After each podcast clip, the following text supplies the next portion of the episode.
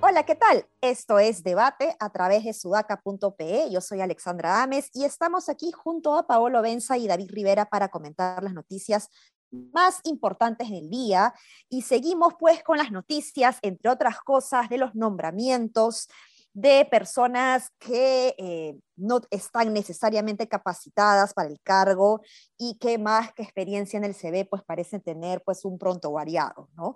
Eh, complicado lo que está sucediendo eh, al interior del sector público, pero tampoco vamos a generalizar porque hay algunos ministerios que están tratando más bien de asegurar o resguardar cierto nivel técnico, ¿no? el propio ministro Ceballos se ha pronunciado diciendo que eh, su ministerio, digamos, no va a ser un lugar para que se cope de, eh, puestos de militantes de Perú Libre, lo cual es importante. Creo que el Ministerio de eh, Salud va a tratar de, resguardarse en esa línea, al parecer el MEF también. y de esa manera, pues, vamos a ir viendo pues cómo van saliendo esas designaciones en estos sectores, pero va a ser muy importante eh, que estemos sumamente vigilantes, ¿no? El MTC ya ha hecho algunos cambios, ha retirado la designación de funcionarios sumamente cuestionados que hemos comentado estos días, pero ha insistido con el, el señor Falconi. ¿Cómo ven ustedes esto, Paolo, David? Dale, Paolo. Eh, es como que no pudieran encontrar un funcionario que no tuviera anticuchos fácilmente encontrables, ¿no? La prensa está haciendo una labor bastante tenaz, pero la prensa tampoco es este Superman, ¿no? Entonces, que, se que encuentren constantemente los funcionarios problemas, cuestionabilidades. No hay, yo no creo en los santos ni en los demonios, ¿ya? No, no creo que haya personas puras e inmaculadas, pero y en eso quizás hasta me acerco al Premier, pero, pero, pero digamos, lo del MTC ha sido una, una, fiesta, una fiesta terrible, ¿no? O sea, nombrar al tipo que le dio la revisión técnica Bamba, el camión que explotó y mató a entre cuatro personas, y no poder todavía encontrar funcionarios para ese ministerio idóneos, me parece ya hasta torpeza política o carencia de, de cuadros, ¿no? Quizás carencia de cuadros sea la mejor forma de ponerlo desapasionadamente. Este, y bueno, ahora Perú Libre, y, lo, curioso, lo curioso es que Perú Libre en Arequipa, según el BUO, ha publicado el BUO, ha rechazado el, nombramiento de Marco Falconi por considerarlo neoliberal, ¿no? Y, digamos, le ha recordado al ministro de Transportes que él es invitado y que él no forma parte del partido. Cuando la palabra el partido y ahí hay una evaluación que hacer, ¿no? Pero cuando la palabra el partido empieza a sonar tanto en la política peruana, a mí me da como un escalofrío pequeño, ¿no? Pero bueno, todavía no estamos en ese momento. Pero claro, la otra evaluación a decir es, necesitamos partidos fuertes en el gobierno, necesitamos partidos fuertes. Entonces, va un poco por ahí. ¿Cómo lo ves? Sí, solamente reiterar una idea de ayer, ¿no? Que, em, que el hecho de que no puedan encontrar cuadros habla eh, también de una precariedad no solamente en el hecho de, falta de recursos en el partido para ocupar ciertos cargos públicos, sino incluso de buscar gente fuera de su ámbito de conocimiento básico del partido. Este, y eso es importante en términos de, entender y de mencionar bien qué cosa es Perú Libre, ¿no? Eh, porque claro, detrás de todas estas designaciones también hay el temor de que libre pueda concretar el plan que supuestamente Cerrón tiene entre manos, que no diga que Cerrón no lo tenga, sino que en realidad es bien poco probable que lo puedan conseguir, porque como decía Rodrigo Barnechea el otro día en un tuit, el politólogo Rodrigo Barnechea, Perú Libre no es el más, entonces hay una distancia enorme en términos de capacidad política para, para poder hacer lo que, lo que Cerrón quisiera o lo que Castillo quisiera, ¿no? Claro. De, hecho, por eso estos sindicatos, em, en Arequipa sobre todo, ¿no? Eh, están manifestando públicamente su rechazo frente a, algunas acciones que está tomando Perú Libre. Es interesante porque ahí se le estarían abriendo frentes de eh, grupos que probablemente hayan votado por Pedro Castillo, ¿no?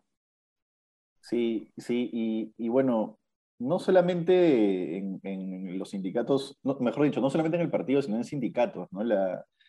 El SUTEP que lo apoyó en la campaña ya le está haciendo una campaña mediática fuertísima, probablemente porque la gente del SUTEP no quiere dejar la cúpula de... O sea, es decir, la gente de Patria Roja no quiere, decir no, no, quiere dejar la cúpula del SUTEP, ¿no? Entonces, yo creo que pronto, pronto Castillo va a tener resistencia también en bases, en bases incluso sindicales. No creo que le dure mucho la luna de miel. Acordémonos que siempre hay una luna de miel. Esperemos un rato también. Pero es que tampoco, perdóname que te interrumpa, eh, eh, David, tampoco es que haya hecho muchos esfuerzos por construir una luna de miel, ¿no? Claro, claro. Él, él se ha obviado de la parte en la, que, en la que está enamorado del país, ¿no? Ha ido de frente con la pata en alto. Oye, solamente quería comentarles que estoy viendo un tuit de Christopher Acosta de hoy día en la mañana, eh, que lo que han hecho es un ejercicio interesantísimo, porque lo que han hecho es comparar los discursos de Cerrón el 2016 con Castillo el 2021, y él dice textualmente, el resultado es alucinante, es un copy-paste, es decir, como que repiten exactamente los dos lo mismo. Este, nada, solamente eso por el tema este que conversábamos ayer de cuán, cuán este, diferentes son, ¿no? Pero hay, hay, una crítica válida que he leído, David, es si es que no es toda la izquierda la que finalmente piensa así, o si no es, no son anhelos los que los dos están reflejando de un sector mayoritario de la izquierda finalmente, ¿no? Salvo un sector minoritario de la izquierda que no es de tanta izquierda. Pero, por ejemplo, el cambio de constitución es un, es un anhelo mayoritario de la izquierda desde hace, de toda la izquierda, desde hace un buen tiempo, ¿no? Sí, ese es un buen punto también. Sí, pero ah, eh, se le están abriendo varios frentes que, me parece se le está saliendo de las manos a Pedro Castillo, ¿no? Ya en anteriores episodios yo había comentado con ustedes que eh, una cosa es liderar desde la oposición, ¿no? Y hacer eh, plantones y marchas y tratar de bajar suministros en la calle, y otra es gobernar desde adentro, tratando de construir gobernabilidad cuando tienes esos otros frentes que, que te impiden promover la gobernabilidad. Entonces yo no entiendo realmente a qué está jugando el actual gobierno con este tipo de designaciones. Eh, no entiendo si realmente se, eh, eh, es, sorpresa, como dijo el ministro de Transporte, ¿no? que no, estaban, no estaban enterados realmente de esos prontuariados. No, no me termino de, creer ese, ese cuento, ¿no? De hecho, también pasó algo similar con Dina Boluarte, ¿no? La vicepresidenta que ha pedido licencia en RENIE, como ustedes saben, ella es funcionaria estable en el Estado, en RENIEC específicamente, y ha pedido licencia por cinco años. Entonces, no, pues, ¿cómo vas a pedir licencia por cinco años? No puedes. En, el Estado, dependiendo del, cargo que tengas, tienes entre tres, seis meses, por ahí, un año por temas personales, pero no te puedes ir de frente por cinco años, ¿no? Eh, por otro lado, me parece interesante que, que una vicepresidenta esté dispuesta, digamos, a no, a no perder su trabajo en el Estado y después de haber servido al país como vicepresidenta, pretenda regresar a un puesto administrativo dentro del Estado. Me parece una figura eh, bien singular y, digna de llamar la atención, pero el error está en cómo vas a pedir cinco años, pues, o sea, eh, eh, ¿quién le está asesorando? ¿no? Entonces, de verdad que veo ahí varios errores que, que pueden ser en este tipo de cosas administrativos pero que a la larga terminan haciéndole mucho daño al país porque puedes meter la pata en una cosa mucho peor eh, que termina perjudicando a la gente, ¿no? A mí me preocupa lo de Dina Boluarte porque más bien me pregunto si no estará pensando que no van a llegar al quinto año, por eso no quiere perder su puesto de trabajo. Porque, claro, está, un candado, está cerrando ahí. Porque en realidad, o sea, una, una vicepresidenta después de cinco años en un gobierno va a conseguir trabajo de todas maneras. O sea, es muy difícil que no consigas trabajo luego, ¿no? Si las cosas salen relativamente bien, ni siquiera muy bien. Este, la plata llega sola, como dice Alan. no, es bien raro, la verdad. Es bien raro que no quiera renunciar a su cargo, porque tampoco es un cargazo, ¿no?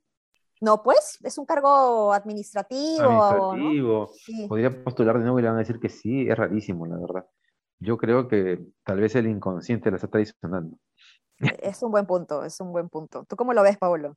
Yo, yo quería comentar algo que tocas de decir que también habías dicho antes, Ale, que es que Castillo antes era el, que minaba, el que minaba el poder, este, y que ahora está en el poder, ¿no? Y creo que algo parecido, no igual, porque Evo sí era un líder en Bolivia que ejercía su liderazgo. No era, no era el, el antónimo del, liderazgo como, es el, como era el, CONARE de, de, Patria Roja, ¿no? Pero Evo hizo una cosa parecida ahí en Bolivia, ¿no? Pasó de ser un líder sindical a un presidente que se quedó un montón de tiempo y que en sus primeros años tuvo un gobierno bastante, bastante querido por los bolivianos.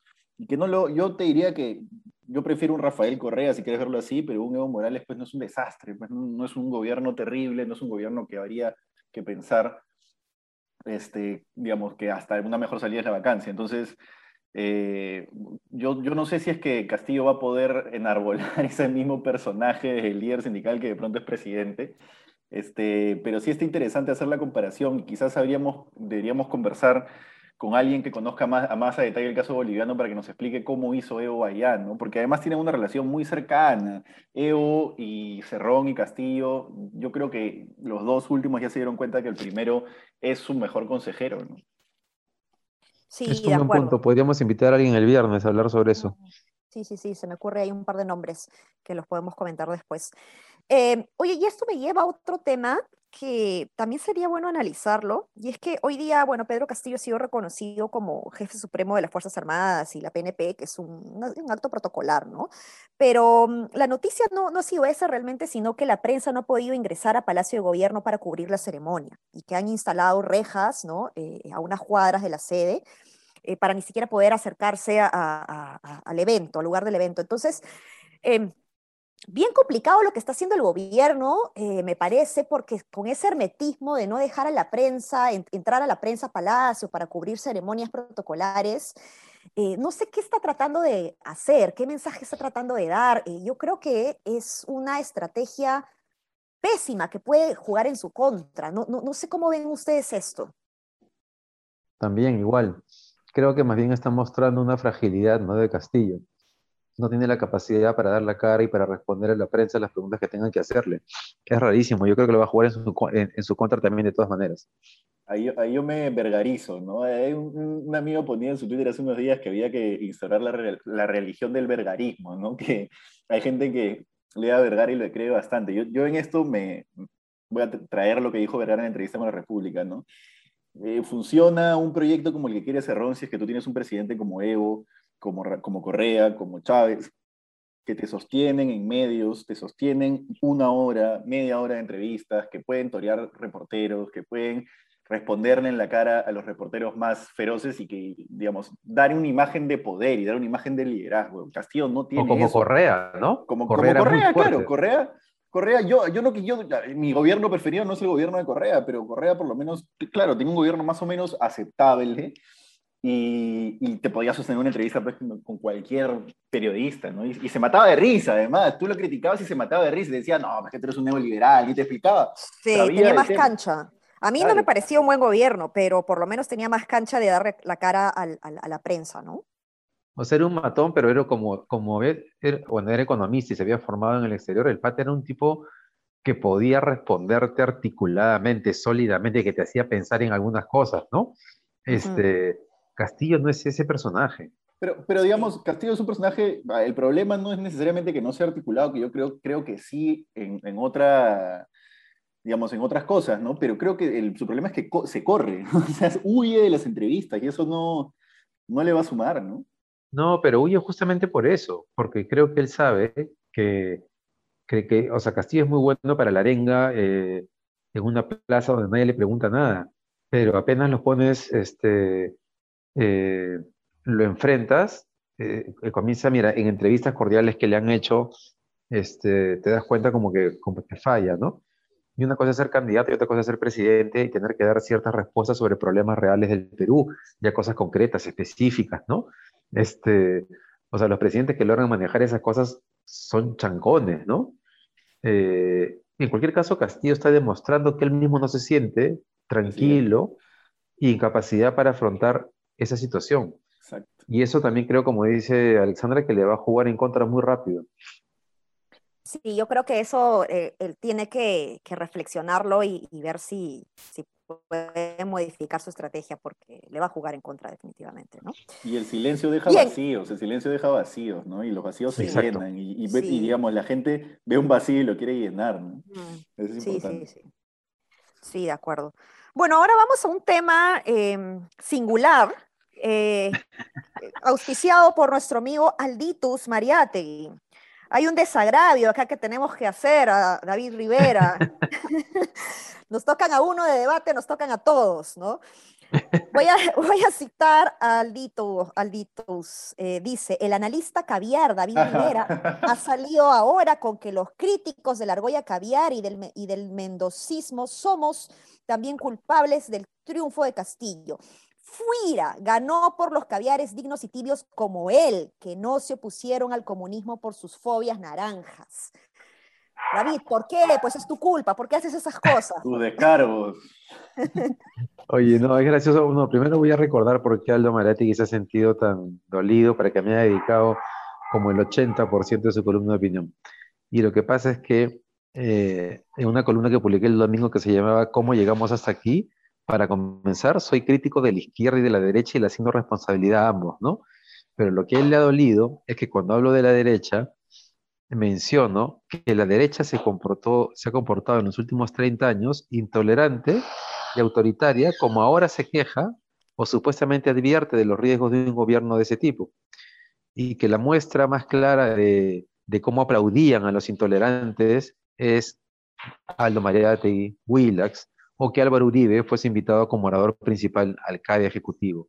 Entonces Aldito se ha sentido, este, le he tocado pues alguna parte de su, de su ser, pero debo decir, voy a reafirmar la idea, que personajes como Aldo Mariatti sean los voceros principales de la derecha peruana, dice mucho de la derecha peruana. Eh, o sea, en Chile nomás, en Colombia, es posible encontrar gente de derecha, pienso en Chile, en Patricio Navia, que pues tienen otro nivel de debate, de argumentos, este, es gente además siendo de derecha, que no se va a poner a atacar como ataca Aldo con adjetivos a los demás, sino que este, discuten argumentos, ¿no? Y mi, y mi mensaje básicamente es, la derecha además tiene que cambiar de voceros. Es bien importante para el país en realidad. Yo, Yo ahí, David, te voy a dar mi respaldo porque Aldo Mariatti también hace unas semanas me dijo que era un caviar de, larga data. Así, ¿Tú? ¿De larga, data? Y encima, ¿no?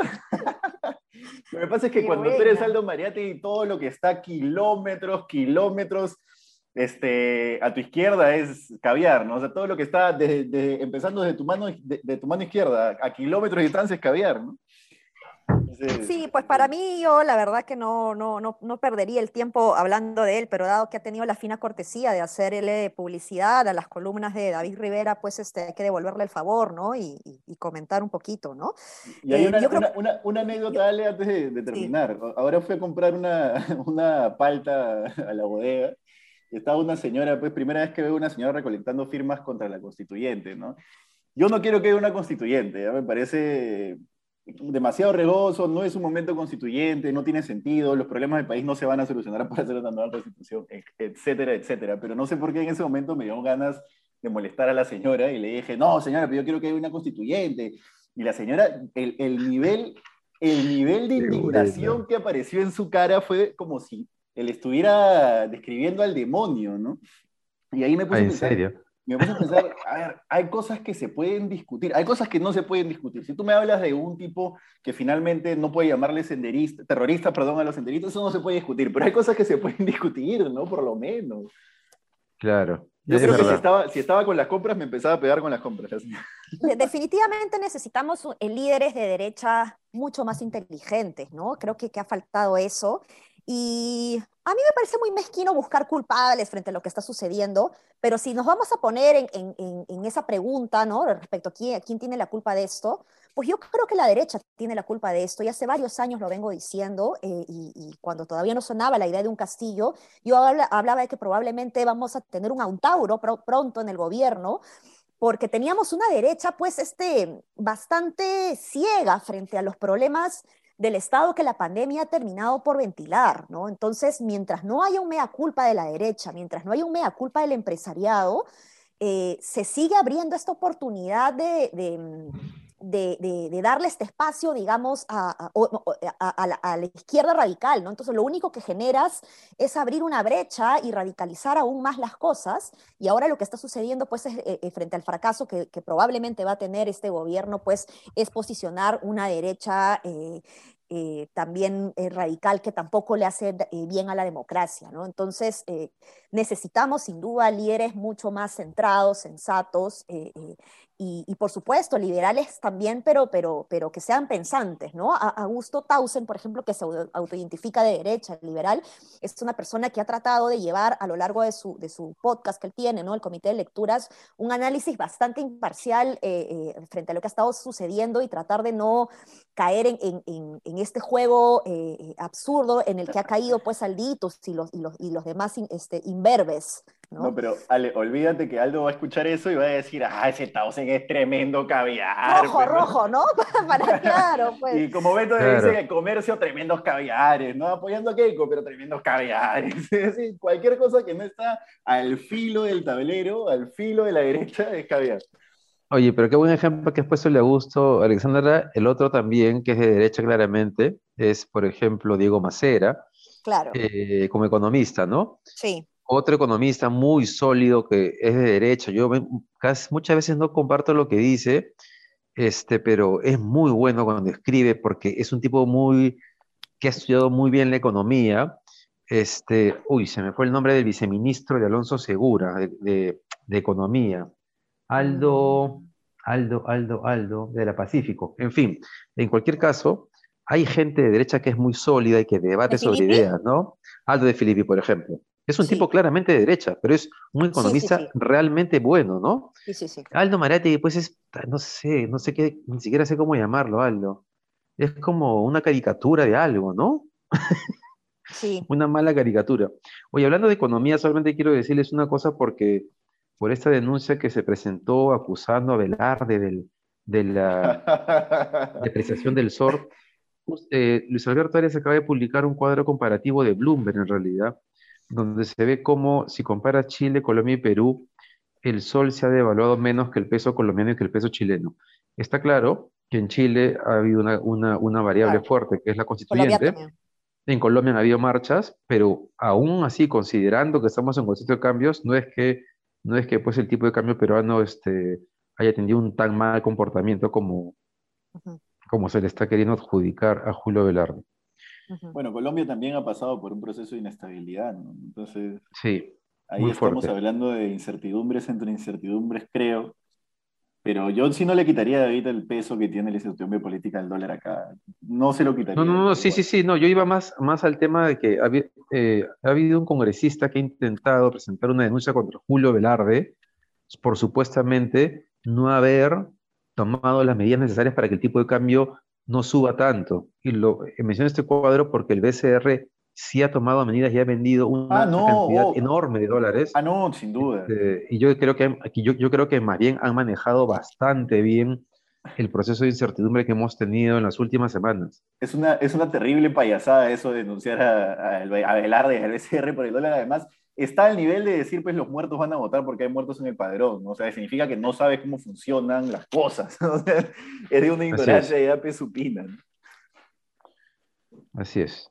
Bueno, nos hemos recontrapasado el tiempo, pero esto entretenido, siempre es bueno hablar de personajes graciosos, chistosos y pequeños como Aldito Mariategui. Bien, eh, nada, no se olviden de compartirnos, de comentar eh, este episodio y los que hemos estado publicando en estos días. Creo que es muy importante que entren siempre a la página de sudaca.pe. Un abrazo. Hasta mañana. chao. chao.